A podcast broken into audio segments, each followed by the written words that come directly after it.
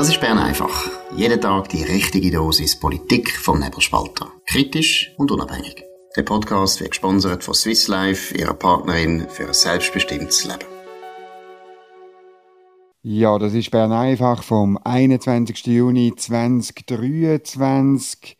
Am Mikrofon in Zürich ist Gami Lotte. Hoi Gami. Hoi Dominik. Und Dominik Feusi hier in Bern. Das ist die erste von zwei Sendungen. Und so weil der Markus Somm ist äh, ganz an einem versteckten Ort im Osten von der Schweiz. Und obwohl der Alain Berset zurückgetreten ist, es ist wirklich, er ist an einem Ort, es ist unmöglich, dass er Bern einfach aufnimmt. Aber wir werden heute Abend noch eine Spezialsendung dann machen, wenn wir uns im Westen von der Schweiz, treffe ich ihn nämlich noch, und dann wird so, ähm, sagen wir mal, circa am, äh, am 8., halb 9 geht eine zweite Bern einfach Sendung online. Aber ähm, ich glaube, zwei Sendungen an einem Tag, äh, das machen wir sehr, sehr selten. Aber beim Rücktritt von Alain Berset ist das durchaus gerechtfertigt.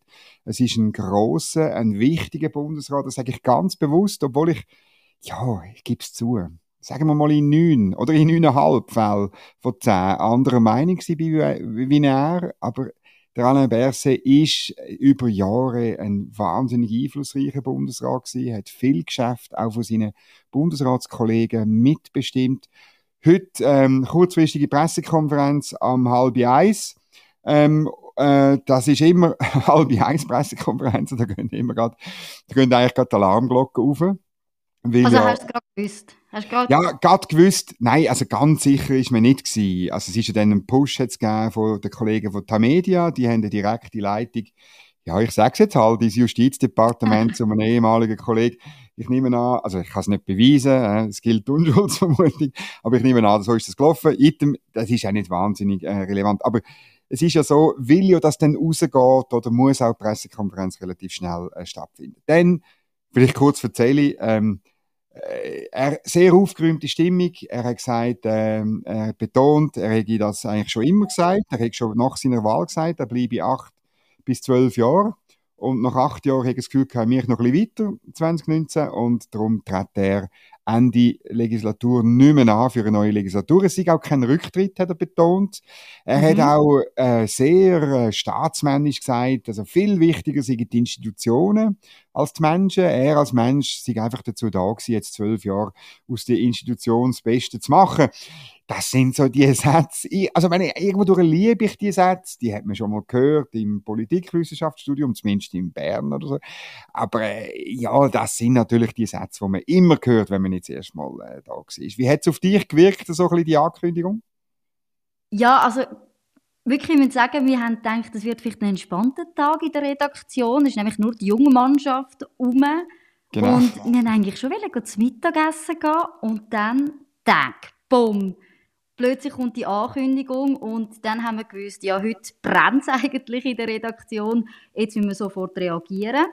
Und irgendwie überraschend, aber doch nicht überraschend. Ich glaube, wir haben so oft da auch schon in Bern einfach über den Rücktritt geredet vom Alain Berset.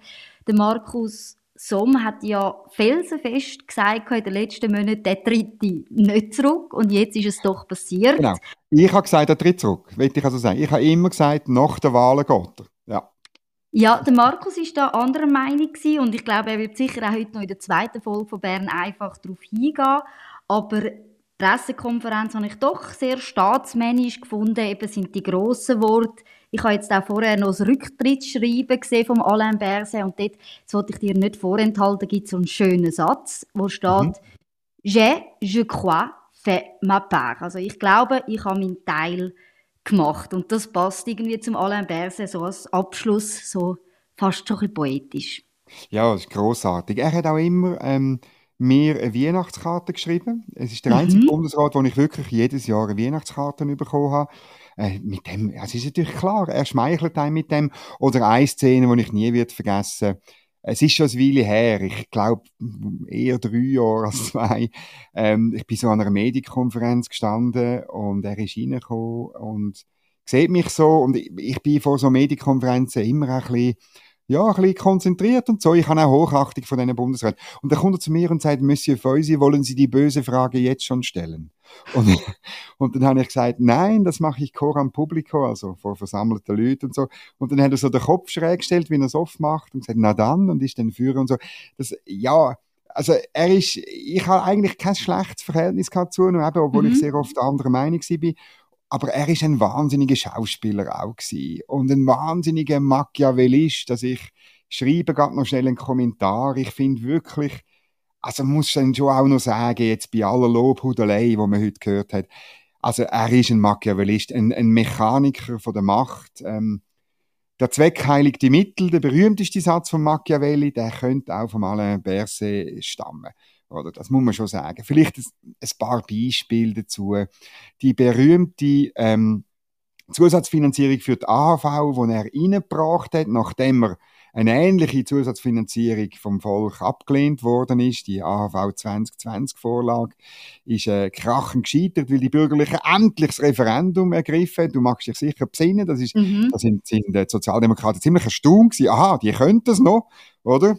Und dann ist das es auch noch gut. Gedacht, ja. da, nein, das hat niemand gedacht, wirklich niemand. Ich selber ehrlich gesagt auch nicht. Ich habe gedacht, und, und das Kalkül ist ja wirklich gewesen, die machen das sowieso nicht. Und dann hat das äh, ähm, äh, die Bürgerlichen, also vor allem die SVP und, und die FDP, haben das, haben das gestemmt, ein bisschen mehr die FDP, weil die SVP bei der AV ja immer ein bisschen Handbremse hat. He? Mhm. Aber ähm, äh, nein, das ist wirklich spannend gewesen. Und dann hat er es aber trotzdem reingebracht, indem er es verknüpft hat mit der Unternehmenssteuerreform 3.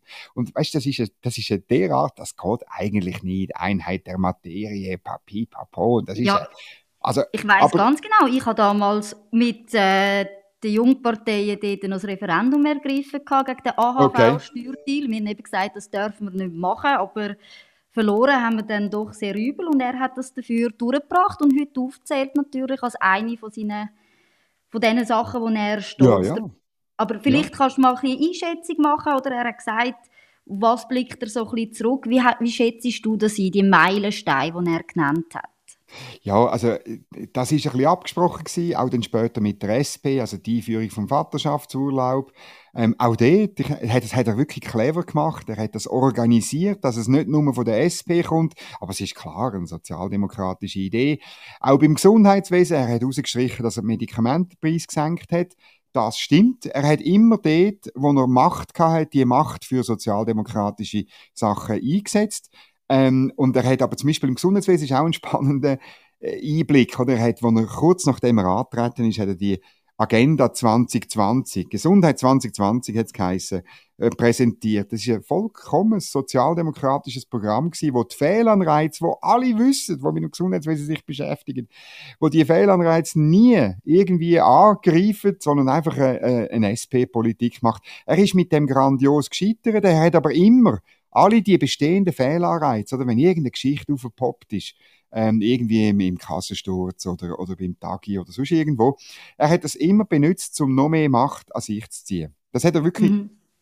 grandios gemacht. Auch das, ich glaube halt wirklich, Machiavelli ist, ich, ja, ich, ich schreibe jetzt den ganzen Kommentar so, weil es wirklich, er ist ein Mechaniker von der Macht, wie es eigentlich Bern, ich glaube, seit dem Pascal Couchepin, der hätte das auch können, aber seit dem Pascal Couchepin nie mehr gesehen hat. Interessant ist auch noch, ähm, Kultur natürlich nimmt er als Meilenstein wahr. Er hat die Milliardenbeträge, wo man ausgibt, all vier Jahre, ähm, vehementestens verteidigen gegen alle Angriffe, da irgendwie zu sparen. Auch dort, ähm, hat, also meine, für die Kulturbotschaft hat man Lobbyisten organisiert, man, hat, man ist mit Oldtimer rumgefahren, Trachtengruppen und so weiter, hat man, und, und Alphornbläser und Fahnenschwinger hat man im Parlament gezeigt, aber das Geld geht ja irgendwelche an linke, an, linke Kulturinstitutionen und, und so weiter. Also, das ist völlig weird und die Bürgerlichen sind alle vier Jahre reingehauen. Das ist einfach brutal. Also das ist, man hat es nie geschafft, dort äh, zum Beispiel auch darauf hinzuweisen, Kultur ist nach Bundesverfassung eigentlich Angelegenheit der Kantone. Mhm. Und das Bundesamt für Kultur könnte auch streichen. Es würde, es würde nichts passieren. Im Gegenteil, es würde vielleicht dann die Kultur gefördert werden, wo der Alain Berset uns jeweils in der Wandelhalle präsentiert hat.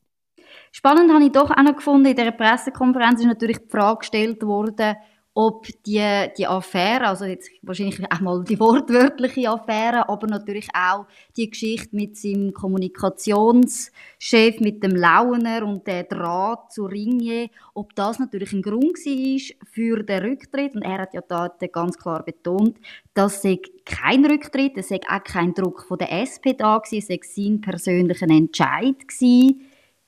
Sind wir uns also sicher, dass es stimmt? Ich bin überzeugt, es stimmt nicht. Der Mann hat natürlich Nerven aus Stahl und eine Haut aus Teflon. Ähm, aber wir sehen nicht drin rein, aber das alles, also man müsste ja ein Übermensch sein, wenn einem das nicht würde betreffen irgendwie. Und das Verrückte ist ja, was man in diesen Affären, also vor allem in der, in der, in der Mail-Affäre, wo man sieht, wie er einen, einen direkten äh, Draht in die Ringier-Chefetage hat. Und wir Journalisten haben alle gewusst, dass er noch andere Drähte hat in den Redaktionen und so weiter. Also nicht zum Nebelspalter, nie zu mir, ehrlich gesagt. Das, du hast nur die Weihnachtskarte bekommen. Ich habe nur die Weihnachtskarte, das war mein direkter Draht. Genau.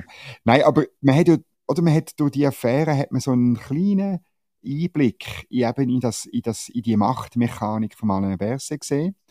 Und, ja, das Netzwerk, oder? Genau und wie das funktioniert und so. Ähm, und ja, das ist sicher etwas hängen geblieben. Er hat auch, muss ich sagen, ich meine, sein Kommunikationschef, äh, der Peter Launer, ist ein hervorragender ähm, Organisator von dem machiavellistischen äh, Mechanismus. Und ähm, dann die private Geschichte, dass auch das bin ich überzeugt, dass das ähm, Spuren hinterlässt, weil, weil man Mensch ist. Wie genau, weiß ich ehrlich äh, gesagt nicht, äh, ob er jetzt noch mit der Familie zusammenlebt oder nicht. Und ich, ich wünsche ihm diesbezüglich möglichst alles Gute. Aber äh, das hat sicher Spuren hinterlassen. Aber es ist auch klar, dass man das nicht zugibt, wenn man gefragt wird von den Medien. Mhm. Jetzt trotzdem der Zeitpunkt, oder? Er tut ja in dem Sinn nicht mehr antreten zu der Gesamterneuerungswahl im Dezember aus meiner Sicht für die SP schlecht. Also ich bin der Meinung, es wäre natürlich strategisch besser gewesen, wenn man den Rücktritt einzeln sozusagen bekannt gegeben hätte, dass man einfach einen einzelnen Bundesrat ersetzt hätte. Und jetzt, oder, auf die Gesamterneuerungswahl könnte es doch noch spannender werden, als, als man vielleicht erwartet hat. Und ich kann mir vorstellen, dass der SP keine Freude hat. Ja, das ist interessant. Das hat äh, gerade vor kurzem noch Point de Presse von der SP. Der Alain Berset selber hat zum Zeitpunkt gesagt, er hätte sich nicht können vorstellen, am 1. August ganz viel Interviews zu geben als Bundespräsident, ähm, im Wissen im Hinterkopf, dass er eigentlich schon zurücktreten ist. Ähm, eine grossartige, äh, auch das, eine grossartige Formulierung. Selbstverständlich hätte er das können wunderbar überspielen. Das wissen wir alle, mhm. oder? Das ist überhaupt kein Problem.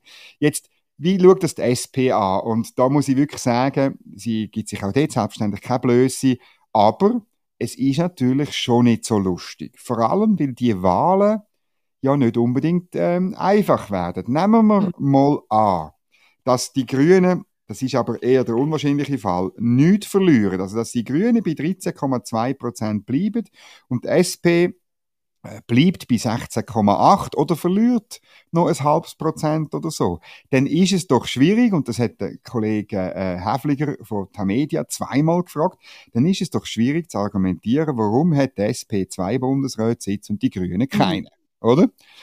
Ähm, der Cedric Wermuth hat zweimal auf die Frage gesagt, ja, ähm, das ging natürlich nicht. Erstens ist sein Ziel, äh, dass die dass die soziale Schweiz äh, gestärkt werde. Und er hat dabei die Grünen wie eine Juniorpartei oder in der DDR mhm. hat man gesagt, hätte man gesagt, eine Blockpartei äh, behandelt, oder?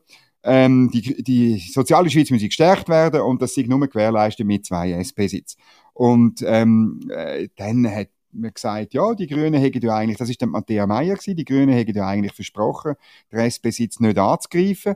Das Problem ist einfach, wenn der Abstand immer kleiner wird, äh, dann verstehe ich irgendwann die Grünen, die sagen, ja, also ähm, versprechen, ja, aber ähm, äh, offenbar wollen die Wählerinnen und Wähler in dem Land etwas anderes. Die Grünen wissen jetzt heute, dass sie sich noch dreimal mehr Mühe geben wenn sie die Wahlen nicht verlieren, dann ist es wirklich so, dass der Sitz könnte zu den Grünen gehen. Und die und ähm, äh, Machtmechaniker wie der, wie der Cedric Wermuth oder Matthäa Meyer oder der Roger Nordmann, alle drei sind anwesend gewesen, die wissen das auch. Die wissen das ganz genau. Also wir werden man hat zwar gesagt, man will sich auf der Linken nicht bekämpfen, aber wir werden mindestens subkutan werden wir den Kampf um den Bundesratssitz sehen. Und zwar ab morgen Morgen. Da bin ich überzeugt.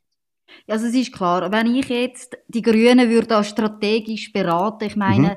ich würde genau mit dem in den Wahlkampf gehen. Es ist Zeit für einen grünen Bundesrat. Jetzt kann man den holen.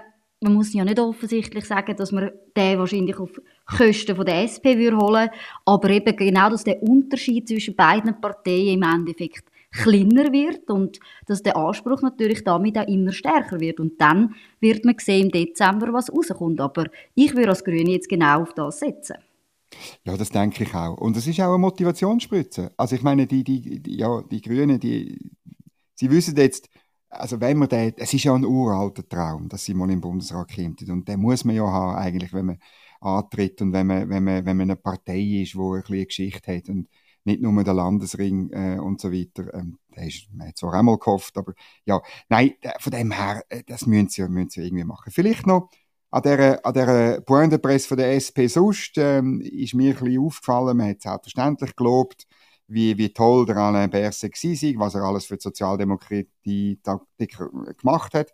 Ähm, man hat noch die Lex Netflix hat man noch mhm. hervorgehoben. Da hast du, glaube ich, auch dagegen gekämpft, gell?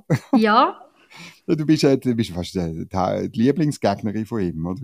ja, gell, er hat einfach so viel Fläche geboten, dass man sich als liberaler Geist hat müssen dagegen wehren ja, das natürlich. Das, das, äh, er ist auch gelobt worden vom, vom Cedric Wermuth für, ähm, er hat zu Französisch, er hat übrigens blendend Französisch mhm. Une certaine qualité révolutionnaire. Heger gehabt, der Alain Berset. Ich habe dann noch nachgefragt und das ist der, also das ist der Vaterschaftsurlaub, ist der Grund für die certaine Qualité revolutionär. Und das ist noch verrückt, also bei, bei, den, bei den Sozialdemokraten musst du nicht wahnsinnig viel machen, dass du schon zum Revolutionär wirst. Ist, also auf der bürgerlichen Seite musst du mehr Meriten erkämpfen, glaube ich, oder? Ja, also es ist wirklich, also wenn das so ein Revolutionäre dran ist, dann oh. sind die ja definitiv nicht so hoch. Ich meine, wir haben eine Initiative gehabt, die ist zurückgezogen worden. Die zwei Wochen, das ist ja wirklich das Minimum vom Minimum gewesen. Man hat da nicht viel erreicht und das ist in dem Fall das Revolutionäre, nicht viel erreichen. Dann vielleicht noch einfach noch, äh, was jetzt passiert. Ähm, die drei äh, Parteispitzen haben gesagt, ja, wir haben ja wahnsinnig viel Zeit, äh, statt mhm. irgendwie fünf Wochen wie beim letzten Mal, äh, sechs Monate fast. Äh, ich glaube, am 13. Dezember äh, sind äh, Gesamterneuerungswahlen äh, und darum äh, dürfen wir jetzt gar nichts machen im Moment, sondern die neue Fraktionsspitze, die am 1. September äh, gewählt wird, die das Prozedere festlegen. Und dann ist noch herzig auf die Frage, äh, zuerst von mir und dann vom Kollegen Oliver Washington von SRF, ja, ähm, ob denn äh, äh, die Herren Wermuth und Nordmann und Frau Meier mhm. äh, schon, schon Kandidaten sind, haben die gesagt, obwohl sie vorher betont haben, sie hätten schon ein paar Tage gehört, dass er zurücktrete, sie hätten keine Zeit gehabt, über das nachzudenken, oder? Ja, komm. Das ist komplett absurd, gell? Findest du auch? Nein, in dem Moment, wo du ja deinen Fuß ins Bundeshaus als Parlamentarier setzt, kannst du mir ja nicht erzählen, dass du dann noch nicht Minimum einmal darüber nachgedacht hast, wie es wäre, noch den nächsten Schritt machen, um Bundesrat zu werden. Ja, das ist komplett weird. Also es ist, es ist, äh, ich, ich glaube auch nicht, dass äh, meine Kollegen äh, das auch äh, glaubt, glauben, sondern es ist ganz klar, man tut sich jetzt, man tut sich jetzt bedeckt halten. Ähm, wie ist die Ausgangslage? Äh, wir haben schon etwas online gestellt, ich verlinke mhm. es dann, was die aussichtsreichsten Kandidaten sind. Ähm, von diesen drei, muss ich sagen, finde ich, ist niemand in der, in der, in der Pole Position. Der Cedric Wermuth äh, er hat ein selbstverständliches Format, aber er ist Parteipräsident. Das ist immer schwierig, Parteipräsident. Vor allem ist es schwierig für Leute auf der rechten und auf der linken. Äh, und ähm, der, der Roger Nordmann ist ein, ein Roman. Das ist jetzt einfach schwierig. Weil Elisabeth Baumschneider ganz frisch gewählt worden ist, glaube ich nicht, dass man jetzt einen, äh, einen, einen Deutschschweizer, ähm, schon gar nicht einen Deutschschweizer Mann nimmt. Ähm, äh, ein, Roman. Ein, Roman. Genau, jetzt habe ich es falsch gesagt. Ein französisch Sondern umgekehrt, man sucht genau. Deutschschweizer. Genau, das ist wie das Durcheinander mit den Cis-Männern, die ich hatte. Nein, und darum glaube ich wirklich, äh, und auch die Matthäa Meier, ähm, sie ist frisch Mutter geworden und ich, ich glaube das einfach nicht, aber on verra, es ist durchaus möglich. Denn ich glaube, in der Favoritenrolle hat der Beat Jans aus Basel. Er ist der andere Basler, der nettere Basler als, als äh, Kandidatin Eva Herzog, die gescheitert ist. Ja, so ein bisschen Wiedergutmachung, auch für Basel, oder? Vielleicht hat man ja, ja. doch ein, ein schlechtes Gewissen im Bundeshaus äh, gegenüber diesen Basler. Bei gewissen Leuten gibt es. Und der Beat Jans, oder mit ihm kannst du einfach schnurren, kannst auch ein Bier trinken, kannst es auch lustig haben. Das ist eben mit der Eva Herzog nicht möglich gewesen. Dann glaube ich schon, es gibt noch den, den, den Ebischer, Matthias aus Bern, hat ein den Nachteil, weil der, weil der Albert Rösti schon drin ist, aber ist ja nicht mehr ein Herzkriterium. Dann der Daniel Josic könnte es probieren. Er hat so etwas auch schon ein bisschen, äh, sich zumindest überlegen. Ich glaube aber ehrlich gesagt nicht, dass er wird, äh, dass er die Nomination von der Fraktion wird überkommen, weil für das ist immer noch zu viel Geschirr verschlagen. Ähm, aber die, die Fraktionssitzung, die entscheidende, gell, die ist noch weit weg. Aber dem, man weiß es nicht so genau. Ja, das sind doch so ein bisschen die wichtigsten Namen, die man im Moment hört. Es gibt noch Leute, die den Jon Pult, wir haben gestern in Bern einfach schon darüber geredet, bringen. Wahnsinnig jung, wahnsinnig juso, ähm, auch ein bisschen ungeschickt, äh, die, die ganzen Zensurforderungen da und wie er auf den Tag losgeht. Ich weiß nicht genau, ob das gut kommt. Ich glaube, er sollte noch ein bisschen ähm, erwachsener werden. Aber ja, es ist noch viel, es geht noch viel Wasser durch. Ja, aber ich glaube, der Druck wird jetzt schon kommen. Also ich habe vorher gerade noch gelesen, dass der Daniel Josic gesagt hat, er wird schon in den nächsten Tagen bekannt geben, ob er oh. seine Kandidatur wird einreichen oder nicht. Also auch wenn man sagt, man hat jetzt so viel Zeit, oder es ist nicht mehr so ein Stress wie mit dem Baum Schneider, wo man nachher da portiert hat. Das Karussell hat schon angefangen zu drehen und die Leute stehen, glaube ich, jetzt schon in den Startlöchern, auch wenn es noch ein Moment geht, weil wir wissen, wenn man möchte auf das Ticket kommen, dann braucht es natürlich auch ein bisschen Arbeit, muss Kollegen überzeugen. Und darum glaube ich, wir werden schon in den nächsten paar Tagen schon die ersten Antworten haben, wer vielleicht kandidiert und wer nicht. Wenn ich jetzt dem Daniel Josic einen Tipp geben würde ich sagen, ähm, also wenn er verkündet, dass er nicht antritt, dann ist es äh, natürlich äh, besser wenn er will, wirklich Bundesrat werden dann sollte er das nicht jetzt machen, weil ähm, er verliert nichts, wenn er wartet bis im August. Aber ähm, es könnte sein, es ist einfach riskant, wenn du als Erster den, den Kopf zum Fenster raushältst. In der mhm. Regel sagt man, das ist nicht gescheit. Ähm, aber und, und, ja, es gibt auch andere Beispiele. Der Donald Trump äh, hat ja das jetzt auch sehr früh seine Kandidatur bekannt gegeben. Vielleicht macht der Josic ein bisschen auf Trump. äh, aber hast du das Gefühl, es ist gescheit, wenn er jetzt so früh kommt? Ich glaube vor allem, wenn er nicht früh Bescheid gibt, belastet das natürlich die Wahlen für den Ständeratssitz, wenn er ja wieder kandidiert. Das überschattet natürlich das Ganze, wenn du natürlich dann in den Medien mhm. bist, dass immer die Frage offen bleibt, oder? Es wird dann mehr Diskussionen geben, wieso hat er noch nicht reagiert? Und darum glaube ich, es ist doch besser, gerade in den nächsten Tagen reinen Tisch zu machen. Wir wissen, wo wir dran sind. Von dem her würde ich ihm das eher zu, also eher raten. Okay. Wir werden sehen, ähm, wie das rauskommt. Äh, Gami, merci vielmal fürs Einspringen. Merci für äh, dein, äh, deine Ziele, deine Gedanken zum Rücktritt von Alain Berset. Das ist ein historischer Tag, der 21. Juni 2023. Sommerloch für uns Journalistinnen und Journalisten ist gefüllt. Grossartig. Wir sind happy. Ähm, und für alle Zuhörerinnen und Zuhörer, das ist Bern einfach gewesen, an dem historischen Tag. Ihr gehört oh, den zweiten. Oder? Genau. Ja? Genau, genau Take One. Wir, wir hören uns ein bisschen später wieder, wenn der äh, Markus Somm aus der Versenkung äh, zurückkommt, machen wir eine zweite Sendung. Und ähm, wir müssen noch ankündigen, Alain Berset Rücktritt ist auch Thema bei den Nebelspalterinnen. Richtig, wir haben natürlich heute auch das Programm umgestellt und zwar nehmen wir morgen Nebelspalterinnen auf, Maria Relgan und ich, und haben als Gast den Politologen Michael Hermann, der natürlich das Ganze ein bisschen ausführlicher wird für uns analysieren. Also unbedingt reinhören. Unbedingt reinhören. Gut, und jetzt ähm, wünsche ich noch einen schönen Nachmittag bis zur nächsten Sendung in kürzester Zeit. Danke vielmals fürs Zuhören und allen alles Gute. Das war Bern einfach, gesponsert von Swiss Life, ihrer Partnerin für ein selbstbestimmtes Leben.